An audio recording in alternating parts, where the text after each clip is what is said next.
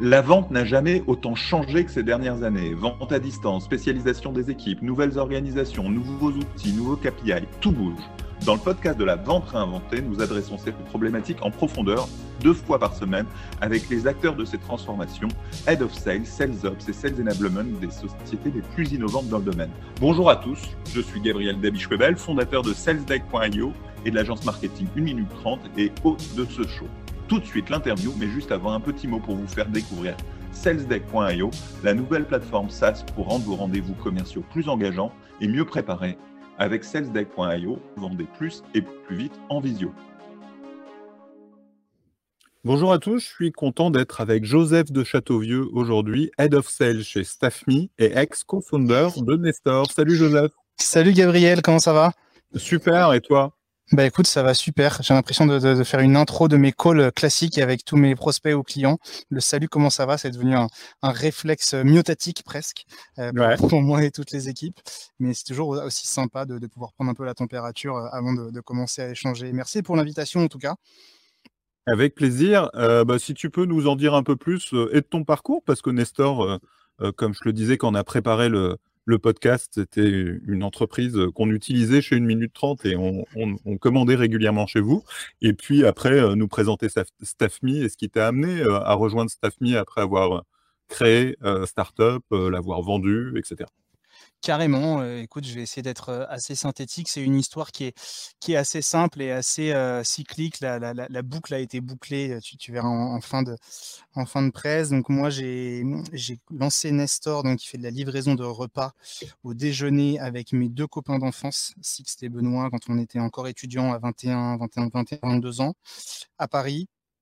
Moi, j'étais en charge notamment de toute la partie développement commercial, marketing, communication et la gestion du service client et on a développé ça à partir de zéro, à partir de rien, vraiment sur l'intuition de dire on n'a pas réinventé la roue, hein, tu vois, c'était de dire on va essayer de livrer des plats de, bonne qualité, notamment à l'heure du déjeuner aux gens qui sont ben, comme toi, qui n'ont pas beaucoup de temps et qui ont envie d'avoir quelque chose de, de, qualité pour pas trop cher. Ça a super bien fonctionné de manière très graduelle. On n'a jamais fait une énorme levée de fonds, on n'a jamais on n'est jamais passé de, de, 0 à 1000 en, une semaine. Ça a été vraiment très, très linéaire. Donc, sur une croissance où chaque jour, on essaye de faire un tout petit peu mieux que la veille. C'était vraiment une belle école. Et puis, pour nous trois, euh, Sixte, Benoît et moi, ça a été un peu à la fois l'école pro et un peu l'école de la vie. Parce qu'on a tout, tout développé et tout découvert en même temps, sur le tas, avec beaucoup d'erreurs, beaucoup de, beaucoup de conneries qui nous sont très utiles maintenant. Et donc, au bout de cinq ans, euh, avec un, un, beau développement, moi, j'ai été euh, méga usé physiquement, nerveusement. je sentais que l'entreprise avait besoin d'un peu d'un souffle nouveau, que notamment sur la partie commerciale, il y avait des choses qu'il fallait réinventer. Mais il n'y avait plus de jus dans la machine, il n'y avait plus de plus d'huile dans la friteuse. Du coup, coup, ben, en, discutant, en discutant avec Sixte et Benoît, J'aurais fait part que je pense que c'était le bon moment à la fois pour moi et pour l'entreprise de, de, partir sur autre chose. Eux, ils ont continué deux ans encore. La boîte a été reprise par Elior entre-temps. Elle continue euh, encore aujourd'hui sous, pavillon Elior. C'est une grosse fierté, j'avoue, de, voir encore le nom Nestor qui existe, de dire que c'est parti d'un brainstorming sur la plage euh, un peu par hasard avec des copains il y a euh, presque huit ans maintenant et qu'aujourd'hui la boîte existe encore, le nom existe encore, qu'il il y a des milliers, des dizaines de milliers de Parisiens qui ont goûté à nos plats. C'est toujours une, belle fierté. Et alors, qu'est-ce qui t'a amené à devenir Head of Style Qu'est-ce qui m'a Alors, il y, a, il y, a la petite, il y a plusieurs petites histoires rigolotes. La première, c'est que Jean-Baptiste, qui est donc un des cofondateurs de StaffMe, c'est un très bon ami, et que, en fait, avant de monter StaffMe, il avait fait quatre mois en tant que coursier chez Nestor. D'accord. Et du coup, c'est notamment en étant au contact des coursiers, de tous ces auto-entrepreneurs, qu'il a eu l'idée de monter StaffMe. Lui-même était étudiant, galérait à avoir des petits jobs étudiants qui soient flexibles, qui correspondent à son planning et qui puissent être bien rémunérateurs. Alors, il, nous connaissait, du coup, il est venu chez nous et il s'est dit, tiens, il faut que je crée une plateforme qui puisse ben, à la fois matcher les besoins des entreprises. Il voyait bien que nous, on avait des besoins dans notre croissance chez Nestor et les contraintes et en tout cas les, possibilités que peuvent avoir les étudiants. Il y en a beaucoup qui ont envie de bosser mais qui ne savent pas vraiment comment faire, qui n'ont pas de carnet d'adresse et c'est un peu galère parfois avec leurs emplois du temps. Donc du coup, on lui a un peu mis, sans trop le savoir, le pied à l'étrier. Il a créé StaffMe en 2016 avec Amaury. Et ben moi, à une époque où j'étais un peu, je recherchais un nouveau challenge pro, on s'est rappelé et on s'est dit que ça serait sympa de, continuer l'aventure ensemble. On s'est jamais vraiment perdu de vue.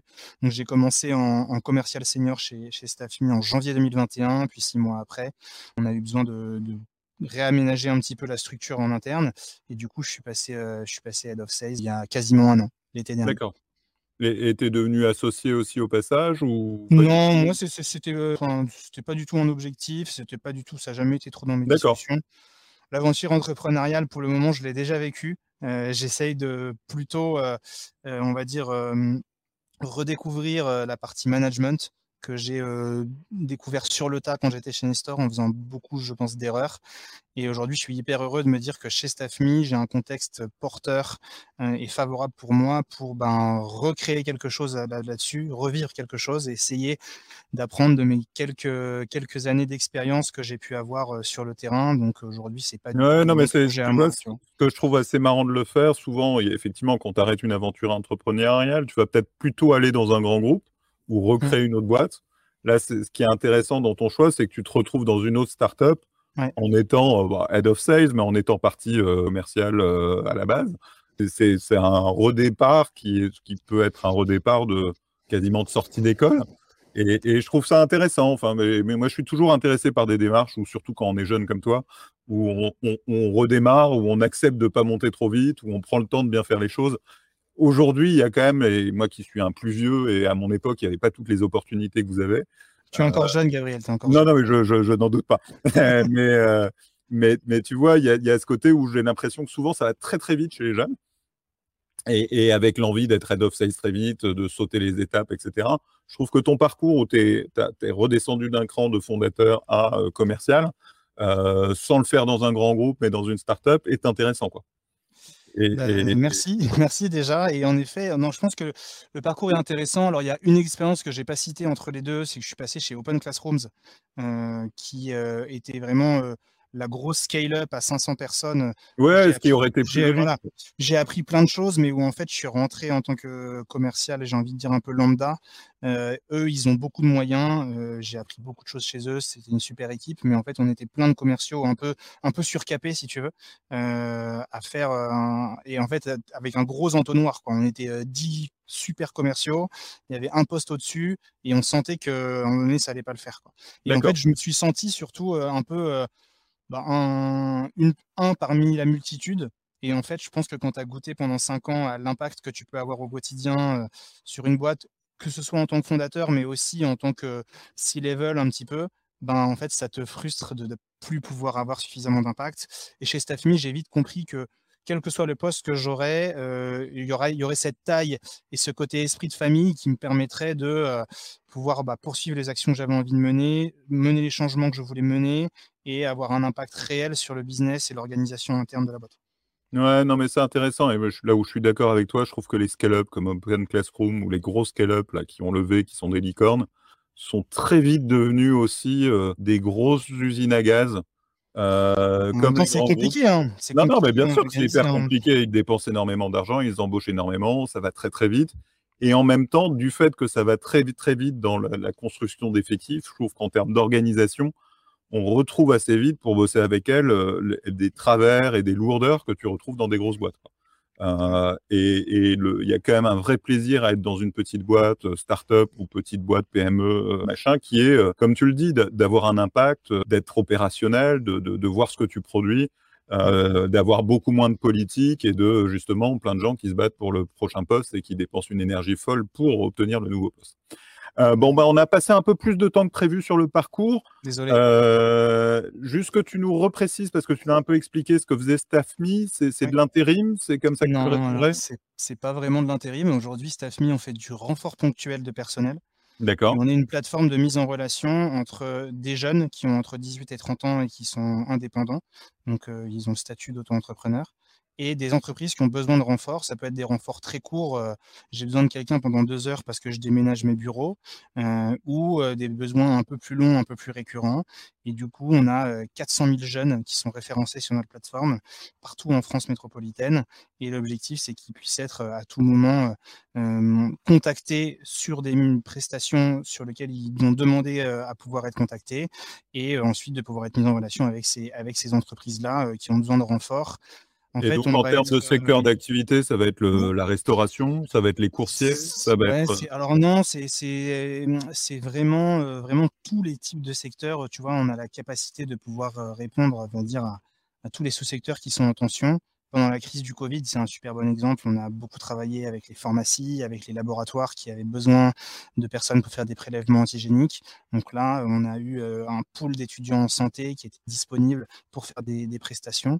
Euh, au tout début du confinement, quand il y a eu, euh, je ne sais pas si tu te souviens, ça paraît loin maintenant, hein, c'est fou, hein, mais quand, je ne sais pas si tu te souviens, en mars 2020, c'était il y a deux ans déjà, quand quasiment la moitié de la France s'est arrêtée, qu'il y avait du chômage partiel, qu'il y avait euh, des gens qui prenaient des congés parce que les écoles étaient fermées.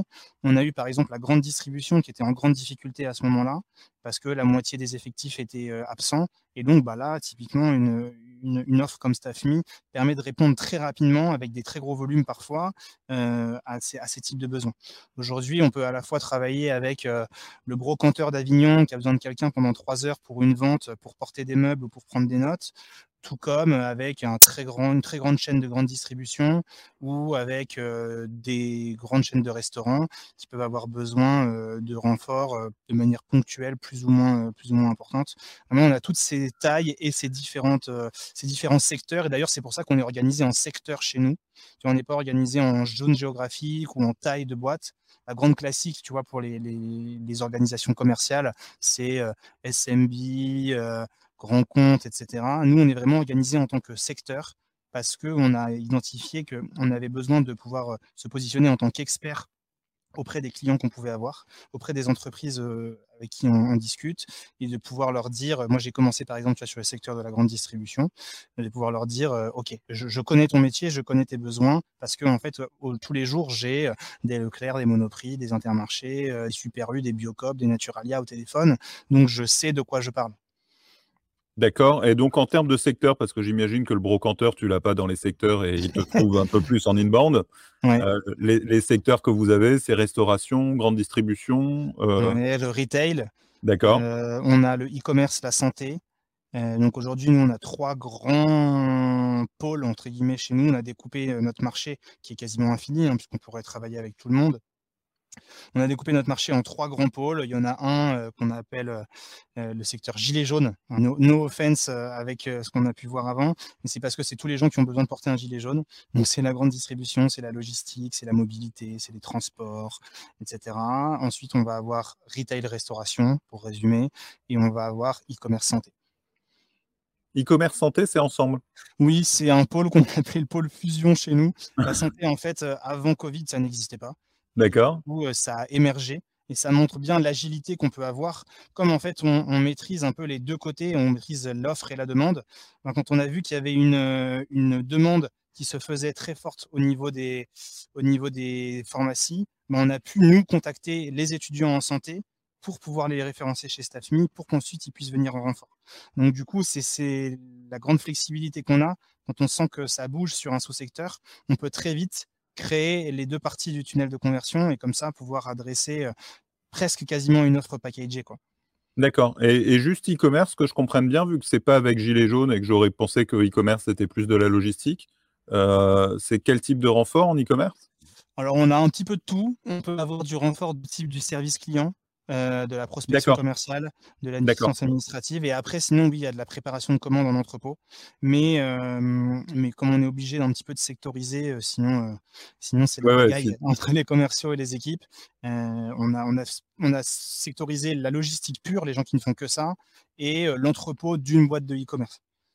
Alors, rentrons un peu dans le détail de cette organisation sectorielle. Ce qui est intéressant quand, quand on a préparé l'entretien, c'était vraiment cette idée de dire que les sales bossaient main dans la main avec les CSM. Euh, est-ce que c'est quelque chose que tu peux nous préciser, nous expliquer? Bien sûr. Bah, donc du coup, cette logique de, de, team sectoriel, en fait, elle est la même au niveau des sales et au niveau des, CSM, au niveau des, opérations. Pourquoi? Parce que ben, les, équipes vont travailler sur les mêmes clients et de la même manière qu'un sales, lorsqu'il prospecte, il a besoin d'être expert sur son métier pour parler le même langage que son prospect. Bah, de la même manière, un CSM au quotidien, quand il est en, contact avec son client, ben, c'est beaucoup plus intéressant et pour lui et pour, euh, pour nous euh, d'avoir cette vraie expertise qui se crée, cette habitude, et du coup de pouvoir être plus performant dans notre accompagnement. Du coup, en fait, on a les deux équipes, Sales et OP, et qui viennent se mettre ensemble dans les trois teams sectoriels. Donc ça crée presque des, business units en fait au sein de, au sein de l'équipe, et les deux vont travailler sur les mêmes clients. Et cette notion de team sectoriel chez nous, elle est très très forte, et on sent qu'il y a une vraie solidarité qui se crée entre les commerciaux et les CSM pour pouvoir répondre au mieux un besoin général qui est d'accompagner euh, non plus un client, mais d'accompagner vraiment un secteur en particulier. Et donc le CSM, pour qu'on comprenne bien ce qu'il fait chez vous, c'est lui qui va chercher les étudiants, qui va s'assurer qu'ils viennent à l'heure au rendez-vous, ce genre de, euh, mettre en place les contrats, ce genre de choses? Alors le CSM, il est là pour... Euh, en fait, le, le, sales va signer, entre guillemets, le client, va lui dire, bon, bah, dès que tu as besoin de renfort, tu peux passer par StaffMe. Euh, le sales va continuer à développer ce client, notamment pendant six mois, pour euh, regarder avec lui tous les types de prestations qu'on pourrait avoir, le type de profil dont il pourrait avoir besoin. Et au quotidien, le CSM, il est là pour capter les besoins euh, du client, l'accompagner pour qu'il puisse poster ses prestations sur la plateforme et encadrer le matching entre les, étudiants et le client. D'accord. Donc, si jamais euh, il y a un problème avec un étudiant, euh, c'est auprès du CSM que le client. Exactement, même si la grande majorité, dans la grande majorité des cas, client et euh, gèrent les choses en direct. Nous, on est là pour pouvoir créer la mise en relation à l'origine. Ensuite, les relations, elles se font, elles se font entre eux. D'accord. Et c'est vous qui payez l'étudiant? Non, non, non. Le, nous, on ne, on, paye, personne si on paye juste nos employés. Mais euh, comme les, les staffeurs sont indépendants, en fait, euh, on a un système. Quand le, quand le client paye euh, deux heures de prestation, en fait, il y, a un, y, a un double, y a un double paiement. On passe par un intermédiaire en fait, de paiement qui fait la séparation automatiquement entre la, la commission StaffMe et la rémunération de la prestation. D'accord. Euh, et de fait, dans votre organisation, ce qui est intéressant, c'est que vos commerciaux sont full stack. Et donc, ils font la prospection, euh, le, closing. Donc, il n'y a pas de différenciation SDR à eux. on, est en train, on est en train de l'essayer. Tu vois, c'est intéressant. On est en train de l'essayer. On se rend compte que ça a des limites chez nous, notamment parce qu'en fait, on a un service qui est hyper simple à vendre. Euh, on n'a pas besoin de faire une démo de une demi-heure pour t'expliquer l'avantage du logiciel, etc. L'idée, c'est de dire quoi? Tu as des besoins parce que tu as, des trous dans, tes équipes, tu passes par qui aujourd'hui? Tu passes par de l'intérim, tu passes par des copains, tu passes par des CDD, tu passes par personne et tu galères. Nous, on peut te permettre de faire ça. OK, pas OK, crac. Donc en fait, il y a cette notion-là. Déjà, la première, c'est que l'explication, le, pitch et l'adoption du service peut être très très rapide. Et la deuxième, c'est que nos personas peuvent être des gens qui ont vraiment vraiment pas le temps et que si tu les as captés une fois, tu es déjà hyper heureux. Je prends l'exemple exemple d'un directeur de supermarché. si tu arrives à avoir le directeur du supermarché au téléphone, si tu as 5 minutes, tu as envie de tout lui lâcher en 5 minutes. Parce que ça se trouve, c'est que dans 8 mois qu'il aura re 5 minutes à te donner. donc, le fait de prendre un rendez-vous pour quelqu'un d'autre, ce qui est la base d'un bien sûr. c'est quasiment contre-productif dans au moins la moitié des cas. Aujourd'hui, on est en train un peu d'itérer, mais donc ouais, en effet, nos, nos, sales sont full stack, ils gèrent la prospection, ils gèrent la conversion, c'est-à-dire le fait de passer de inscrit à client, c'est-à-dire d'avoir posté une première mission. Parce que chez nous, il n'y a pas d'abonnement, il n'y a pas de MRR. C'est que l'utilisation qui crée le chiffre d'affaires. Et ensuite, du coup, bah, les six premiers mois euh, de vie du client, c'est le sales pareil qui développe. Donc, il a une casquette de SDR, une casquette d'AE et une casquette euh, d'account manager. D'accord. D'accord. Euh, et tu me disais que le, fait de créer ces binômes sectoriels créait un vrai intérêt commun. Tu, peux nous préciser cet aspect-là? Et on, touche déjà quasiment à la fin du, de l'interview. Bah oui, carrément. En fait, le, ce, qui est, ce qui est important, c'est de casser l'image classique du silo entre les sales et les CSM. ne pas avoir cette, ce sentiment qu'un CSM bosse pour un sales et que le sales, entre guillemets, casser l'image un peu de star que peuvent avoir de temps en temps les sales versus les CSM, parce que les deux sont très interdépendants.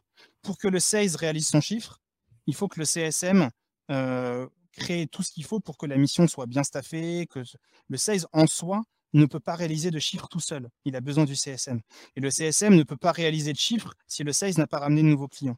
Donc les deux sont interdépendants et c'est quelque chose sur lequel je me suis pas mal attelé euh, au début, de réussir à, créer cet euh, écosystème vertueux où euh, bah, les équipes poursuivent les mêmes objectifs, chacun avec ses qualités et ses angles d'attaque en tant que sales ou en tant que CSM pour faire augmenter le chiffre de la team en général. Donc on les a intéressés d'un point de vue variable euh, sur un, chiffre collectif. Ils ont leurs objectifs individuels, mais ils ont un chiffre de team commun. Et puis, euh, il y a plein de moments où en fait le sales a besoin de faire un peu le, boulot du CSM parce que ben il y a tellement, tellement, tellement de demandes entrantes qu'il faut les traiter et c'est comme ça qu'on génère du chiffre. Et à d'autres moments de l'année, le CSM a besoin de faire du boulot de sales avec beaucoup de relances, avec beaucoup de rendez-vous, etc. parce que bah, il faut générer du chiffre. Donc là-dessus, on sent que les, deux parties sont venus se fondre au sein de la team sectorielle pour créer un écosystème hyper vertueux et euh, que ça soit naturel aujourd'hui. Ça crée une grande solidarité. C'est très, très naturel et ça nous permet de pouvoir euh, répondre à tout ce qui peut se passer en termes de haut ou de bas. Super. Bah, merci beaucoup, euh, Joseph. C'était hyper intéressant. Le temps est passé très vite.